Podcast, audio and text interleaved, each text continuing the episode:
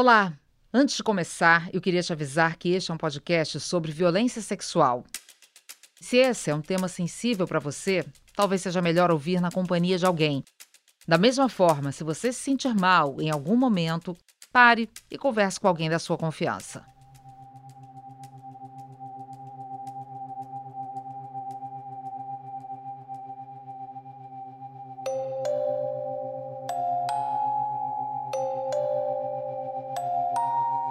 Uma das primeiras coisas que eu notei na Fernanda é que ela chegou para nossa entrevista agarrada num calhamaço de papéis, como se aquilo fosse uma das coisas mais importantes da vida dela. E bom, eu acabei descobrindo que era mesmo. Naqueles papéis estavam as duas decisões judiciais que marcaram a vida da Fernanda. Aí na justiça, a, a juíza já tinha uma preconcepção, assim. É, eu sentei na cadeira, uhum. já começou a vir umas perguntas agressivas. Eu ia respondendo e ficava cada vez mais agressiva, sabe, comigo. Parecia que ela. Ah, ela já tinha feito a ideia dela na cabeça. A vítima de estupro passa por julgamentos o tempo todo. É julgada pelo que estava vestindo, é julgada pelo horário que estava na rua é julgada pelo que estava fazendo quando foi atacada. É julgada por não reagir sob ameaça, por não gritar, por não ter lutado mais contra o estuprador. E agora tem mais essa. A mulher é julgada também ao contar o que ocorreu sem se emocionar. Quando eu conversei há alguns anos por telefone com a juíza do caso da Fernanda, ela me revelou que teve dúvidas se o estupro de fato aconteceu. E sabe qual foi um dos principais motivos citados por ela? A maneira como a vítima relatou o crime. Nas palavras dela, sem alterar a voz, sem demonstrar emoção. Eu custei para acreditar que estava ouvindo um posicionamento como este de uma outra mulher e de uma autoridade do sistema judiciário. Eu sou Ana Paula Araújo e esse é Abuso, um podcast original do Globoplay.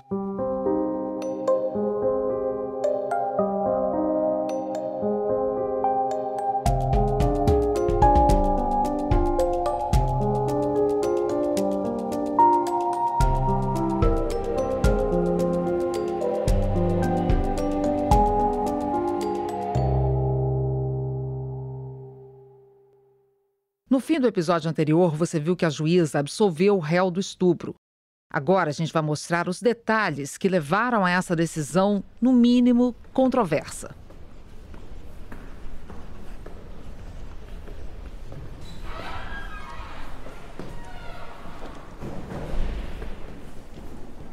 Em março de 2005, a Fernanda estava na audiência e foi ouvida pela juíza. A partir dali, tudo que ela estava tentando arranjar é, era pensar um argumento para absolver o cara.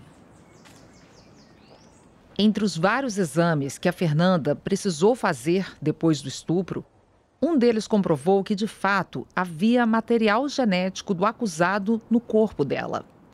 Você tinha prova física, exame, porque tinham encontrado material genético dele no exame, né? Deu para identificar que era ele. Sim. Mas ele admitiu que teve relação com você? Admitiu.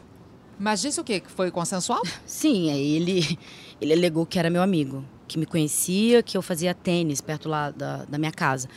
Ele falou que tinha me dado aula lá na escola de tênis. Tentando dizer que vocês transaram e que foi consensual. Isso. Então, existia material genético do estuprador, mas ele alegou que a relação foi consensual. Como provar o contrário? Você vai fazer exames ali, o máximo que você pode é, determinar, se não houve violência física, vai determinar é que houve uma conjunção carnal recente.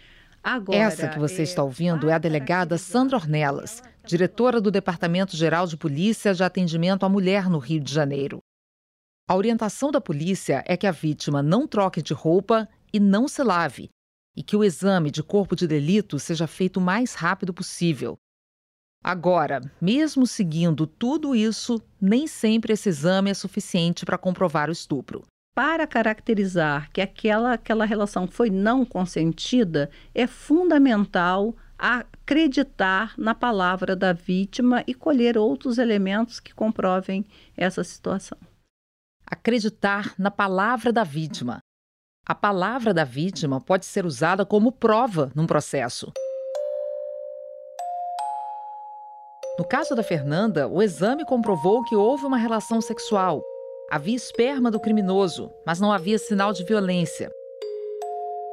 Se você ouviu o primeiro episódio, você deve lembrar que a Fernanda não resistiu porque achou que poderia ser pior. O acusado disse que ela transou com ele porque quis. Ela diz que foi estupro. Logo, era a palavra dela contra a dele. E a juíza resolveu acreditar na versão dele. E não foi só a juíza que não acreditou na Fernanda. O próprio Ministério Público, responsável pela acusação, pediu a absolvição do réu pelo estupro, sustentando que a situação narrada pela vítima não se comprovou durante o processo. Aliás, não sei se você se lembra, o réu só acabou condenado pelo assalto porque ele confessou. Eu fui conferir a sentença judicial. Na decisão, a juíza escreveu que a Fernanda não esclareceu satisfatoriamente as circunstâncias do estupro e, sobretudo, a falta de resistência e a falta de tentativa de fuga. E também afirmou que a vítima mentiu por várias vezes por um ou outro motivo e que a Fernanda tinha fortes razões para acusar falsamente o réu de estupro. Mas por que, na opinião da juíza, a Fernanda teria inventado tudo isso? E o que, que a juíza defendeu? Que eu seduzi ele, que ele foi me roubar, tá? E aí eu seduzi ele para fazer um aborto. Peraí, pra juíza, então, a vítima se aproveitou da situação hum. e quis fazer sexo com o assaltante ali, é, na hora. Isso, exatamente. Já pensando em fazer um aborto. É, é porque é mirabolante, né? Eu tive, eu juro, eu tive que ler a sentença para acreditar no que eu tava ouvindo. Vou até ler um trecho aqui da sentença, exatamente como está escrito. Abre aspas. Pode-se crer que dois dias após a relação sexual que teve com seu namorado, após a pílula do dia seguinte, mas com a possibilidade de estar grávida, viu naquele que queria roubá-la uma oportunidade de manter relação sexual para posteriormente pleitear um aborto legal. Fecha aspas. É, eu realmente precisava conversar com essa juíza. Se lembra mais ou menos do, do caso, o porquê daquela decisão? Quem marcou essa conversa que eu tive com a juíza há alguns anos foi o Marcos de Gênova, jornalista que me ajudou a fazer as pesquisas para o é, livro. Pois é, assim, primeiro porque tudo que a senhora está me falando, me parece que a senhora partiu de uma análise do comportamento da vítima, meio que julgando a vítima. Em agosto de 2021, a produção do podcast entrou em contato com a juíza. Eu queria dar espaço para que ela falasse e apresentasse os motivos dela para dar aquela sentença. Mesmo com a condição de mantê-la no anonimato, ela se recusou. Então vou conversar agora com Marcos sobre essa primeira e única conversa que eu tive com a juíza por telefone. Ana, se eu me lembro bem, quando você ligou para a juíza, eu já tinha falado com ela uns dias antes. Então ela teve um tempo ali para pesquisar e relembrar o caso, o caso da Fernanda. Foi isso mesmo, Marcos. E a juíza me disse que estranhou a forma como a Fernanda relatou o estupro. Que ela não alterou a voz, não demonstrou nenhum tipo de emoção, que nunca tinha visto uma vítima tão fria. E não foi só isso, né? Teve, teve mais aí, né, Ana? Não, teve mais. Ela lembrou de outras coisas. Falou também que desconfiou do comportamento do advogado assistente, que era o namorado da Fernanda, o Gabriel, achou que tinha sido muito estranho quando ele entregou uma caneta para o réu assinar um documento e depois conversou amenidades com o promotor. Ela me disse que aquilo não dava. Pois é, mas aquilo, a, a que exatamente ela estava se referindo, Ana? Estava falando do jeito do Gabriel naquela situação, só que ele estava sendo profissional ali, né? Então ela estava esperando outro tipo de comportamento do, do namorado da vítima? Exato, ela fez isso com ele e fez isso com ela, com a Fernanda. Por isso que eu achei que você foi precisa quando disse. Parecia que ela julgou partindo de uma análise do comportamento da vítima. Eu perguntei isso para ela. Ela me respondeu que não estava esperando um comportamento padrão, mas que pelo menos um pouco mais parecido com o que ela já tinha visto de outras vítimas de estupro. Na hora eu até argumentei que cada um reage de um jeito, né? Até no enterro. Tem gente que chora muito, tem gente que fica fria. Isso não significa que um está sofrendo mais que o outro.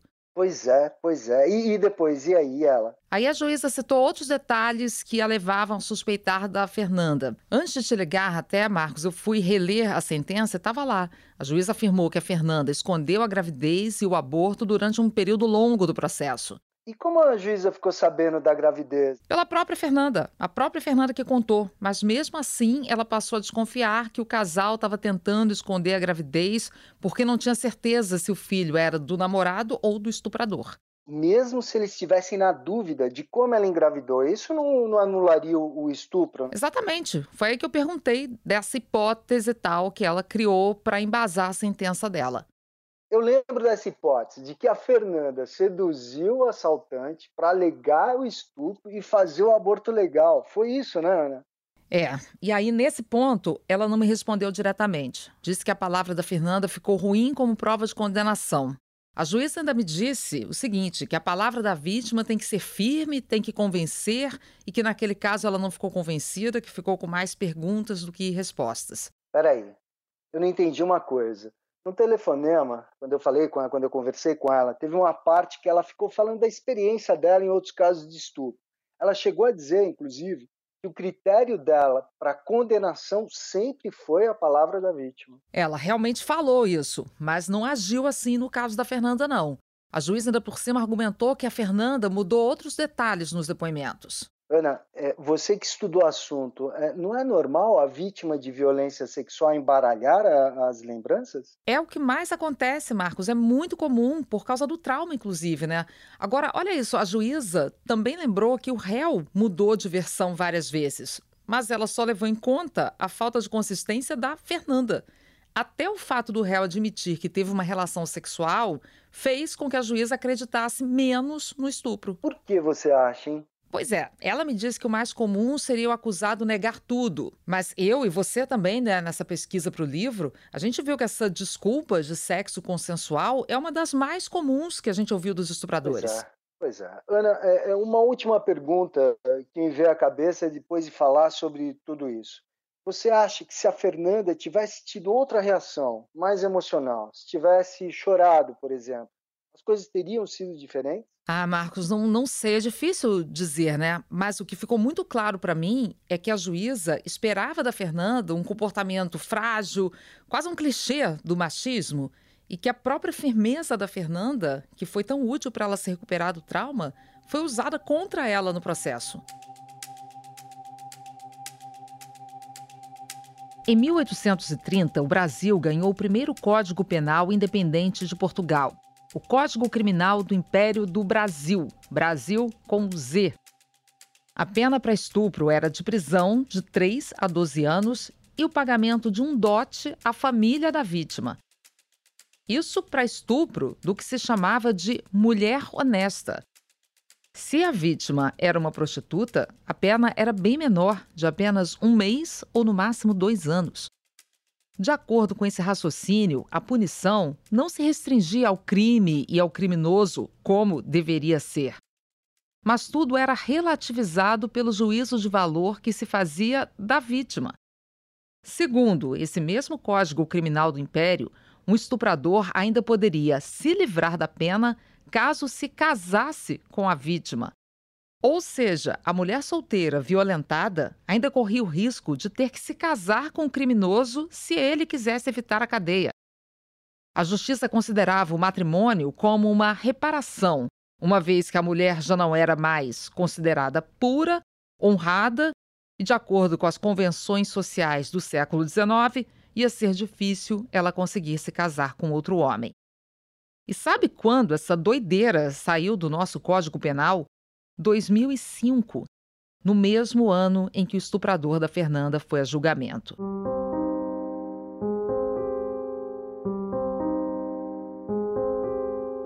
Beira o absurdo imaginar que, por pouco, se o magistrado tivesse acreditado no relato da Fernanda, ele ainda poderia sugerir que o estuprador se casasse com ela para reverter a desonra dela e para que ele, o réu, não fosse preso.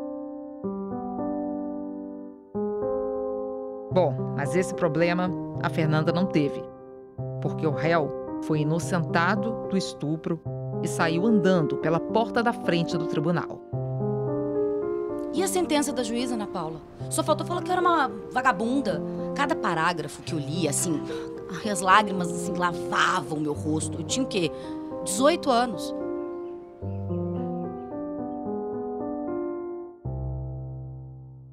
Um ano depois do crime, a Fernanda tinha acabado de fazer 18 anos e ela se lembra de se sentir violentada novamente.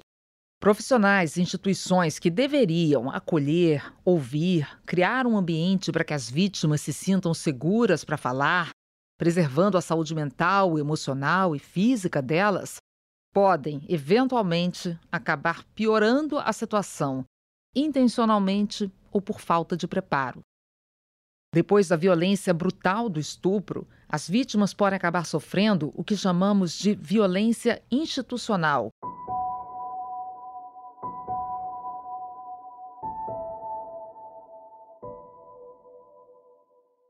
A gente conversou sobre isso por telefone com a juíza Tatiane Moreira Lima, do Tribunal de Justiça de São Paulo. Seja na delegacia de polícia, seja no Ministério Público, numa defensoria pública, ou até mesmo dentro do Poder Judiciário, e novamente ela é revitimizada, ela é novamente vitimizada dessa situação em que ela tem que relembrar os fatos, muitas vezes ela é questionada se suas memórias é, estão corretas, se a conduta que ela praticou foi é, feito um julgamento a respeito dessa conduta como adequada ou inadequada, e ela muitas vezes se vê diante de uma situação em que ela precisa é, quase que provar que ela está falando ali a verdade, ela precisa, ela tem a sua conduta muito questionada. E não é difícil encontrar casos em que as vítimas sofram esse tipo de violência. Já, infelizmente, isso na prática é uma, uma, uma situação bem comum e corriqueira. Muitas mulheres relatam que quando vão à delegacia, muitas vezes são tratadas com descaso. É, tive casos em que uma delegada, mulher, ela revitimizava as mulheres e falava: você de novo aqui, você gosta de apanhar, por que, que você ainda está com ele? E quando ela tem essa coragem de ir na delegacia e denunciar esse abuso pela primeira vez, muitas vezes ela é humilhada, ela é maltratada, e isso afasta muito essa vítima do, das instituições. Então, muitas sequer denunciam porque não acreditam nas instituições, que elas podem fazer uma diferença na vida dela. No caso da Fernanda, foram vários momentos. A enfermeira resistindo a dar os medicamentos a que ela tinha direito. O médico legista constrangendo a Fernanda e pedindo detalhes da vida sexual dela na frente da mãe. O outro médico que protelou o relatório até o último momento, dificultando o processo do aborto legal. Mas quando o estuprador finalmente foi encontrado, a Fernanda se encheu de esperança. No julgamento, na lei, na justiça. Nesse caso, na figura da juíza. Uma profissional que trabalhava com esse tipo de crime há anos. A gente tende a achar que a palavra da vítima só é posta em xeque nos tribunais da internet, nas redes sociais, nas caixas de comentários. Mas isso pode acontecer no Tribunal de Justiça de verdade também. A violência institucional pode se materializar de diversas maneiras, como, por exemplo, quando se questiona a reputação ou até mesmo quando se humilha a vítima. Em 2014, um promotor público do Rio Grande do Sul chamou uma vítima de estupro, uma adolescente, de mentirosa, entre outras acusações, e durante uma audiência. O motivo da irritação do promotor foi a mudança na versão do depoimento dela. Um ano antes, a adolescente disse que tinha sido estuprada pelo próprio pai e conseguiu fazer um aborto legal, um exame de DNA comprovou que ela estava grávida do pai. Mesmo assim, neste segundo depoimento, ela retirou a acusação e disse que tinha engravidado de um namorado do colégio. Não ficou claro por que a adolescente mudou a versão dela, mesmo contra o que disse o exame de DNA. Ela pode ter sofrido pressão ou ter se arrependido de acusar o pai. E olha, não importa o motivo, nada justifica o comportamento do promotor de justiça na audiência. Além de usar palavras ofensivas para afirmar que a jovem consentiu com a relação sexual, ele disse que ela tinha sorte por ser menor de idade, senão pediria a prisão preventiva dela, e a adolescente seria estuprada na fase, instituição onde são levados os menores infratores, e ainda a chama de criminosa, e afirmou que ia se esforçar para mandá-la para a cadeia. Essa matéria foi exibida em 2016 no jornal Hoje. A conduta do promotor estava sendo analisada pela Corregedoria Nacional do Ministério Público.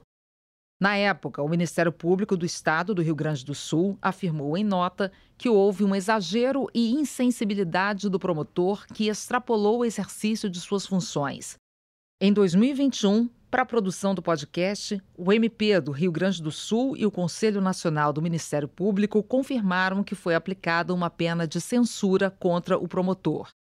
Por e-mail, o Tribunal de Justiça do Rio Grande do Sul nos informou que a pena do pai da adolescente foi redimensionada, diminuiu para 17 anos.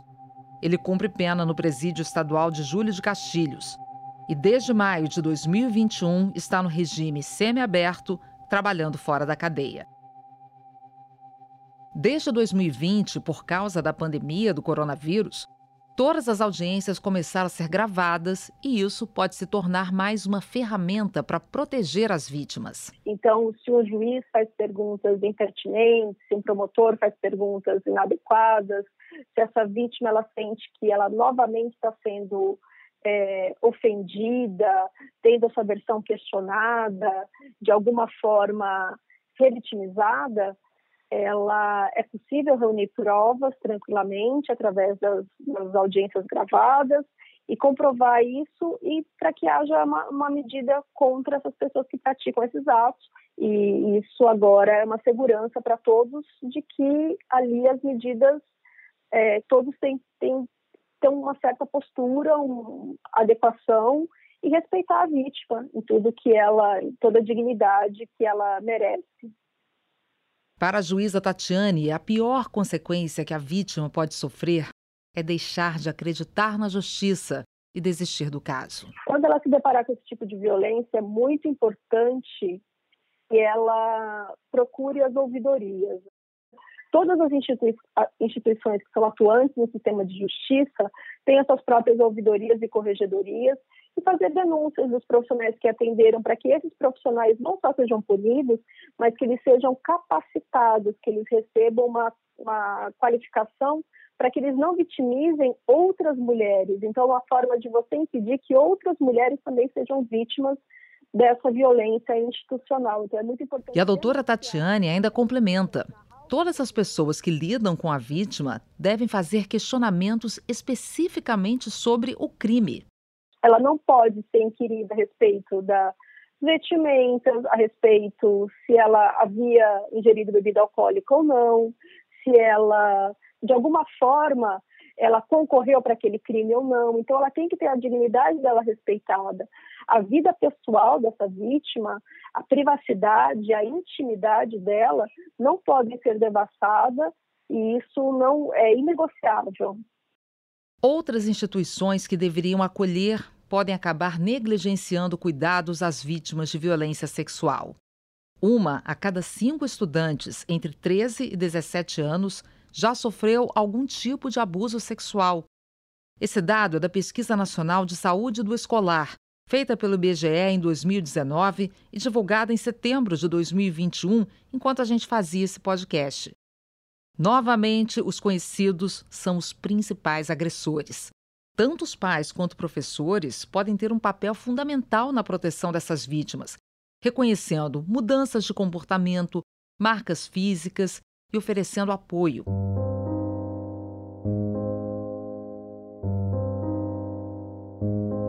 E quando a denúncia é feita dentro da própria escola? Qual deve ser o papel do colégio?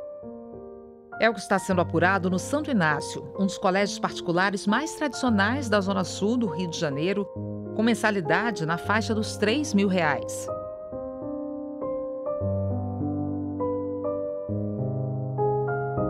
Colégio Santo Inácio foi fundado em 1903 e se orgulha com razão dos ex-alunos ilustres como Cazuza, Vinícius de Moraes, Paulo Coelho, além de ministros, economistas respeitados e outras figuras de destaque em várias áreas da sociedade. Eu vou contar esse caso agora e, para isso, vou mudar os nomes dos envolvidos para preservar a vítima, que na época era menor de idade.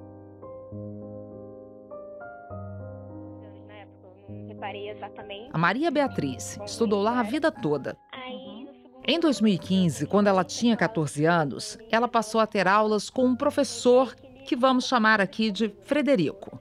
Na tutoria, uma vez, eu, ele estava tipo, me dando bronca, trucutinado. Eu decidi falar com ele no final da aula e eu chamei ele e falei, pô, tipo, eu reparo que você tem um tratamento diferente comigo, assim, tipo, por que isso? E aí ele me uhum. respondeu, ah não, sabe o que acontece? É que você é muito bonita, você é muito inteligente, você sabe que eu te amo. Aí eu, tipo, travei, assim, até porque eu tava sozinha na sala com ele, e eu falei, tá, tem como não fazer? Ele, uhum. não, claro, se te incomoda, aí eu, beleza. Aí passou tipo uma semana, aí ele veio com o mesmo papo pra cima de mim. Tipo, não, porque você é muito bonita, não sei o quê. Uhum. Aí tipo, passou a falar abertamente, assim, durante a aula, ele parava a aula pra falar isso. Falar, nossa, você tá muito magra, você tinha que malhar comigo. E aí eu, tipo, não, não tenho essa vontade. E aí perguntaram pra ele assim, onde é que você malha? Aí ele, ah, na minha casa, eu tenho uma academia em casa. Aí eu, ah, então você quer que eu vá pra sua casa malhar com você? Dele, é. Aí eu, hum, isso na frente da turma toda? Na frente da turma toda. Tipo, ele uhum. não, não. Eu não sei se ele tinha tanta certeza que não ia acontecer nada que ele não ligava. Uhum. Mas isso ele nunca fez questão de esconder, assim. Aí... Até o segundo ano do ensino médio, os abusos eram verbais. E no terceiro ano, a coisa piorou. No início do ano, tipo, minha turma inteira, de terceiro ano, a gente passava recreio dormindo. Uhum. Aí a estava dormindo na sala dele, no tablado, eu e mais umas 15 pessoas. Só que ele chegou e eu não vi. Aí, uhum. ele, meus amigos me falaram isso, que ele chegou e falou assim, peraí que eu vou acordar a Bela adormecida com um beijo. E aí ele abaixou, tipo, deitou em cima de mim e me deu um beijo. Aí eu perguntei pros meus amigos, onde? E meus amigos falaram, não dava pra ver porque ele tava em cima de você. Nossa. Aí eu fiquei muito tensa, porque tipo, na hora eu acordei, vi ele em cima de mim, mas tipo, achei estranho, mas não comentei. E no final da aula meus amigos me falaram. Aí, nossa, eu lembro uhum. que eu uhum. fiquei abaladíssima, eu fiquei muito chateada. Porque, independente de onde foi o beijo, eu falei, cara, ele não me dá beijo Sim. quando eu tô acordada, ele vai me dar beijo dormindo? Sim. E aí eu já, já fiquei chateada aí, mas assim, tipo, eu tinha uma dúvida na minha cabeça, eu ficava, tipo, ai, será que esse é o jeito dele? Tipo, será que eu não tô imaginando coisa?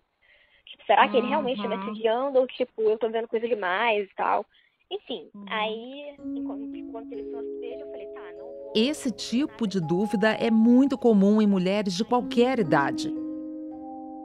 Ainda mais em situações em que há um desequilíbrio de poder, como nesse caso de aluna para professor, ou outros, de funcionária para chefe, por exemplo. E aqui tem um agravante.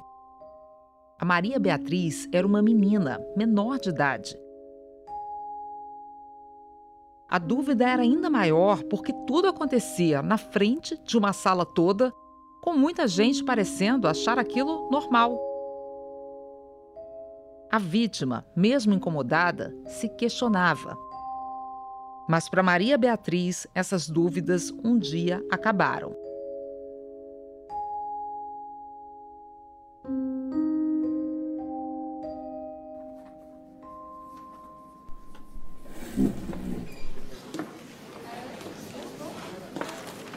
Professor Frederico estava chamando a atenção da turma, dizendo que ninguém ia passar no vestibular. A Maria Beatriz não gostou do tom do discurso e saiu, no meio da aula. Depois ela se arrependeu e voltou para a sala. Eu voltei e eu falei, desculpa ter saído da aula no meio do nada. Aí ele uhum. respondeu, só se desculpe se você me dá um abraço. Aí eu, tá. Aí eu dei um abraço nele. Aí uhum. eu não fui dar um abraço nele, ele começou a beijar meu pescoço. Aí eu, gelei primeiro e falei, vou sair. Só que no que eu fui me mexer pra sair, ele tava me segurando. Aí eu falei, meu Deus do céu, ok, tô presa aqui dentro. Aí uhum. a sorte que eu tive foi que uma menina, ela abriu a porta da sala rápido, assim, pra procurar alguma coisa, não entendi direito. E aí ele uhum. deu um pulo e me soltou. Uhum. Aí eu falei, uhum. vou embora.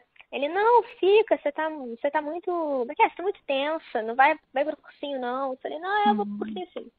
Tudo isso dentro da sala de aula. Aí que eu falei, ok, tipo, não tem, não tem discussão, ele está me assediando. Aí eu decidi falar com o colégio. Aí falei com uma professora, uma orientadora, o meu coordenador e com a diretora. A Maria Beatriz não denunciou para uma pessoa. Ela denunciou o abuso que estava sofrendo para quatro adultos que trabalhavam no colégio. Aí, com a diretora falando, ela, eu lembro que eu cheguei lá, a primeira coisa que ela me falou foi assim: O que, que você quer que eu faça? Aí eu. Aí eu respondi: Não, eu quero que você siga o protocolo que você tem que seguir. Tipo, acho que não é uma pergunta que você tem que fazer para mim. Aí, Depois dessa conversa, a diretora finalmente tomou uma atitude. tipo, Sabe qual eu foi? Dispensou a Maria Beatriz das aulas do professor Frederico. Quer dizer, a diretora do colégio fica sabendo que uma aluna relatou um abuso supostamente cometido por um dos funcionários e a solução que ela encontra não é investigar, chamar os pais, falar com o professor, apurar, nada disso. A solução é desobrigar a aluna de frequentar as aulas do professor suspeito. Enquanto isso, o professor fica no cargo, dando aula para outras meninas de 14 a 17 anos.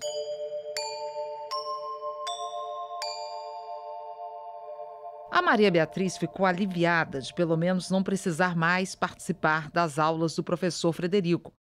Mas logo soube, pelas amigas, que ele estranhou o sumiço dela. Cadê a Maria Beatriz? Ela não vai vir para minha aula, não? Quer dizer, a menos que ele estivesse atuando ali com as alunas, se fazendo de desentendido, ele não tinha sequer sido alertado pela direção do que estava acontecendo.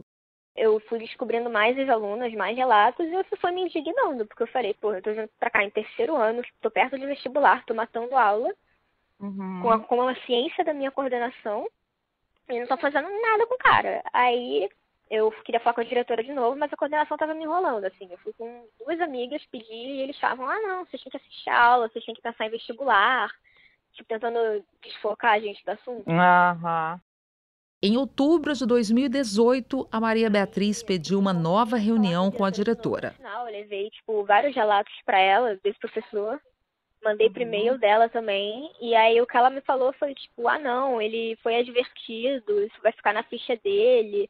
Mas o que vocês têm que tomar cuidado é com mídia, porque se isso vazar, vai ser ruim para vocês. Tipo, vocês vão se expor, e aí as pessoas vão ter opiniões, não vão acreditar em você, vai, vai mexer com a imagem do colégio, ninguém quer isso, tipo, uma parada assim Sei.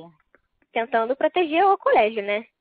Uhum. Aí ela falou pra gente que ia marcar uma reunião com a gente, as ex-alunas e o setor jurídico do colégio. E eu falei, Isso- tá bom. E aí essa reunião nunca aconteceu. Tipo, a gente voltava pra cobrar e sempre falava, ah, depois, depois, depois. E aí a gente se formou e nada.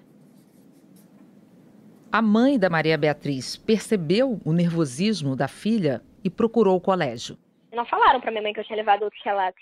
E nem, tipo, dos assédios dele. Falaram, ah, ele faz piadas machistas, então ela tá comprando essa briga dos outros e tal. E aí, eu só A Maria Beatriz se mãe, sentiu sozinha, não encontrou forças para contra-argumentar. "Tô me afetando, porque eu- Só que enquanto isso, os alunos começaram a desconfiar da ausência da Maria Beatriz em todas as aulas do professor Frederico e os boatos começaram. O que está acontecendo entre o professor Frederico e a Maria Beatriz? A estudante e a diretora tiveram uma nova conversa. A diretora falou pra mim o seguinte: pra gente poder desligar ele no final do ano, essa história tem que ficar aqui dentro. Aí o que, que eu entendi? Ela vai demitir ele no final desligar. do ano se essa história não vazar. E aí eu lembro que, tipo, tava, as pessoas já estavam começando a comentar, né? Que eu nunca ia nas aulas dele, estavam notando, tipo, um comportamento estranho e começaram a perguntar pra, pra amigos meus, tipo, o que que tá acontecendo, isso aqui? E aí eu falei, gente, desmente, pelo amor de Deus, porque aí ele vai ser demitido. Aham. Então, né? Desmenti e ele não foi. Não só ele não foi demitido, como ele já virou presidente de uma associação de professores, alguma parada assim. Gente. Então, ou seja, tipo, me enrolaram. É Naquele ano, a Maria Beatriz terminou o ensino médio e o professor não foi demitido. Quase dois anos depois, em junho de 2020, o escândalo explodiu numa conta do Twitter, arroba RelatosRJ, de autoria anônima. Várias alunas e ex-alunas do Santo Inácio publicaram relatos de abuso dentro do colégio. Só então, com a repercussão na imprensa, a escola se mexeu. Uma das providências foi criar um canal de ouvidoria. A cobrança dos pais continuou com relatos de que a escola teria sido omissa em relação a denúncias de assédio feitas no passado. O pai de uma aluna e de uma ex-aluna diz que nenhuma das filhas foi vítima de assédio, mas que, diante da gravidade das acusações, decidiu enviar uma carta à direção do Santo Inácio cobrando providências. A gente não pode permitir que, é, para não ofender a imagem de um colégio, coisas como essas passem. E é esse que foi o erro da, da direção, é esse que foi o erro da coordenação. A, a título de é, é, não deixar uma coisa manchar uh, o nome da escola ou, ou, ou, levar para a boca de Matilde, vamos dizer assim, o nome da escola, nada foi feito. Poucos dias depois, o colégio afastou preventivamente dois professores. Um deles, o professor Frederico, que agora está respondendo também criminalmente. Durante a produção do podcast, a gente entrou em contato com o Frederico para ouvi-lo e cumprir nosso dever jornalístico. Mas ele e o advogado decidiram não se manifestar. Aí até hoje eu tomo remédio para dormir por causa dessa história. Nossa. Faço acompanhamento tudo. É, porque foi uma parada que me abalou muito, assim, claro, assim. Porque não era só. Não era só, tipo, tem um professor me assediando. Passou a ser, tem um professor me assediando e a escola sabe e não e faz nada. A escola sabe e não faz nada. No dia 14 de junho de 2021, o Ministério Público do Rio de Janeiro entrou com uma ação civil pública contra o Colégio Santo Inácio por omissão diante das denúncias de assédio sexual contra as alunas. Segundo o MP, o colégio não deu encaminhamento às violações relatadas para a adoção de medidas protetivas às adolescentes e pediu o afastamento da então diretora e do coordenador do ensino médio. Essa ação civil pública deu respaldo à versão da Maria Beatriz sobre os fatos. Isso porque provas foram anexadas à ação. E entre elas, uma gravação feita por uma ex-aluna. O que, que eu preciso de vocês? Quero que vocês me ajudem para eu conseguir dar uma resposta a vocês. Eu preciso desses elementos tá? A gente precisa terminar esse ano letivo. Essa é a diretora do Santo Inácio lá em 2018, recebendo as denúncias contra o professor Frederico e conversando com as alunas. Eu quero juntar isso, entende? Se vocês tiverem até uma ex-aluna que queira falar comigo, eu converso com essa ex-aluna, é, para a gente juntar esses elementos para que a gente possa fazer esse processo, até se for o caso de demitir esse professor no final do ano, e aí o padre Ponciano tem que estar sabendo, uhum. né? A, a, o setor jurídico do colégio tem que estar envolvido nisso, porque tem que ser uma demissão, é uma demissão delicada pelo motivo que é. A única coisa que aí eu vou dizer sinceramente a vocês, eu acho que não é bom para o colégio, não é bom para vocês também. É, e espero que vocês não estejam querendo isso, porque aí eu acho que é um tiro no pé de vocês. Que vocês confiem que o colégio vai fazer tudo o que for necessário para que isso nunca mais aconteça. E eu dou a minha palavra de mulher para vocês, de honra, que isso nunca mais vai acontecer aqui dentro tá? É, que a gente vai levar isso e eu vou fazer junto com, até porque é uma advogada mulher. Nós vamos levar isso às últimas consequências. O que, que eu tô, vamos dizer assim, eu não quero que isso aconteça, que a gente chegue aos jornais. A ação civil pública está em curso. Nós tentamos também contato com a então diretora para dar espaço caso ela quisesse falar, mas não tivemos retorno. E ela não trabalha mais na escola. O Santo Inácio se manifestou.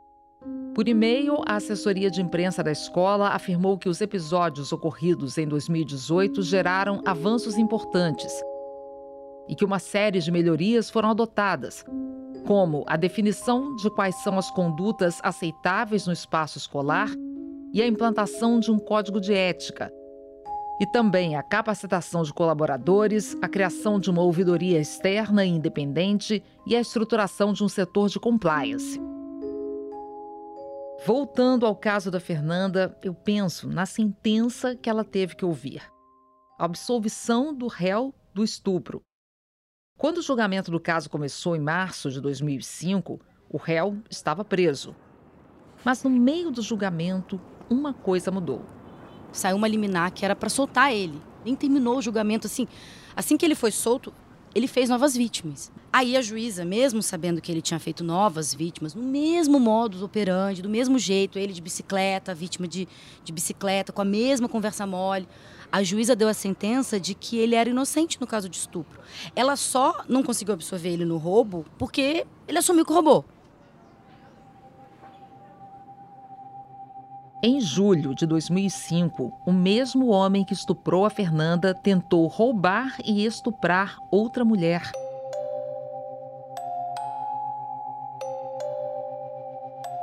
Vou ler um trechinho aqui do alto dessa nova prisão dele. Abre aspas.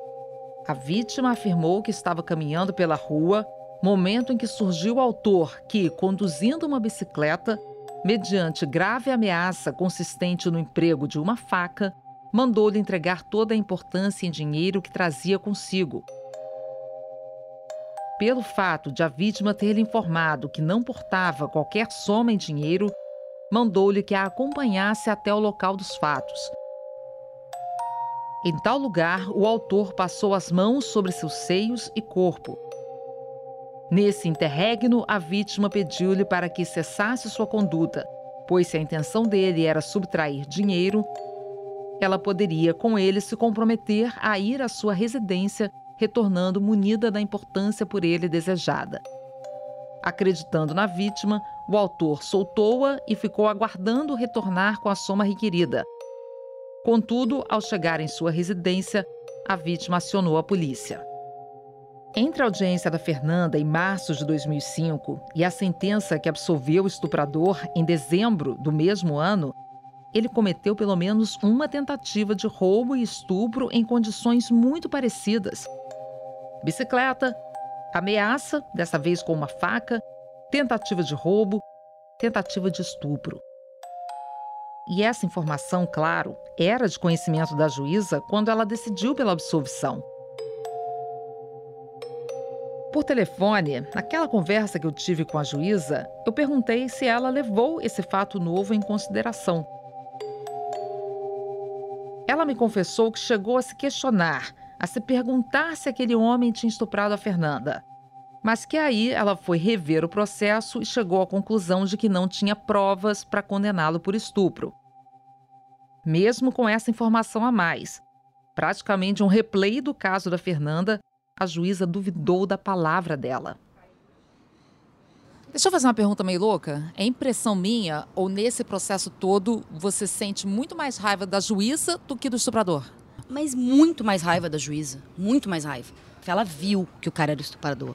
Ela poderia ter voltado atrás. Ela teve essa oportunidade e não fez nada.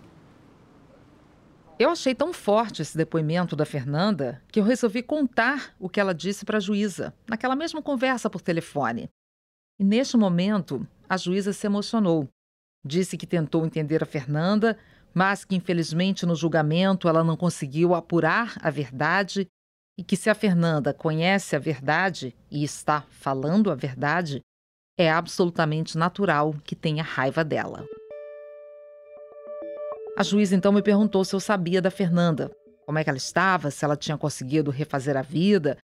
Eu respondi que ela está bem, tem namorado, trabalha, a juíza ficou com voz embargada e chorou. Desejou sorte para Fernanda, lamentou que ela tivesse raiva dela, mas que era natural da profissão dela como juíza. Antes de encerrar esse episódio, eu queria contar que eu achei justo, depois de levar a reflexão da Fernanda para a juíza, fazer o caminho de volta. Então, liguei para Fernanda para contar como tinha sido. Falei que, ao ouvir que ela, Fernanda, tinha mais raiva da juíza do que do estuprador, a emoção da juíza foi evidente, que ela tinha até chorado tentando se explicar. Bonito, bonito. A Fernanda ficou comovida. Que coisa bonita, né? Porque. Ah, eu acho que as mulheres têm que se ajudar, sabe? Ela também deve ter, ter sido vítima de, de outros tipos de violência. Eu acho que quanto menos a gente se rivalizar, melhor. Ouvindo a Fernanda, dá para perceber que ela está bem resolvida. mas isso não quer dizer que tenha sido um caminho fácil. No próximo e último episódio, você vai ver uma reviravolta. Como a Fernanda passou de vítima a suspeita de um crime. E você vai ver também o desfecho dessa história.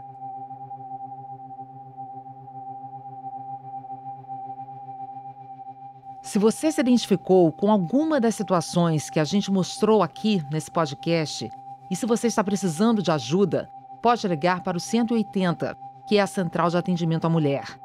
As atendentes dão orientações e encaminham para atendimento conforme a vontade da vítima. Funciona todos os dias, 24 horas, de qualquer lugar do país. Você também pode procurar os centros especializados de atendimento à mulher, os centros de referência de assistência social ou qualquer unidade do SUS. Por lei, as vítimas de abuso sexual têm direito ao atendimento multidisciplinar, que inclui assistência psicológica pela rede pública. Na nossa página do podcast no site G1 tem uma lista de outros serviços públicos e ONGs que podem ser úteis.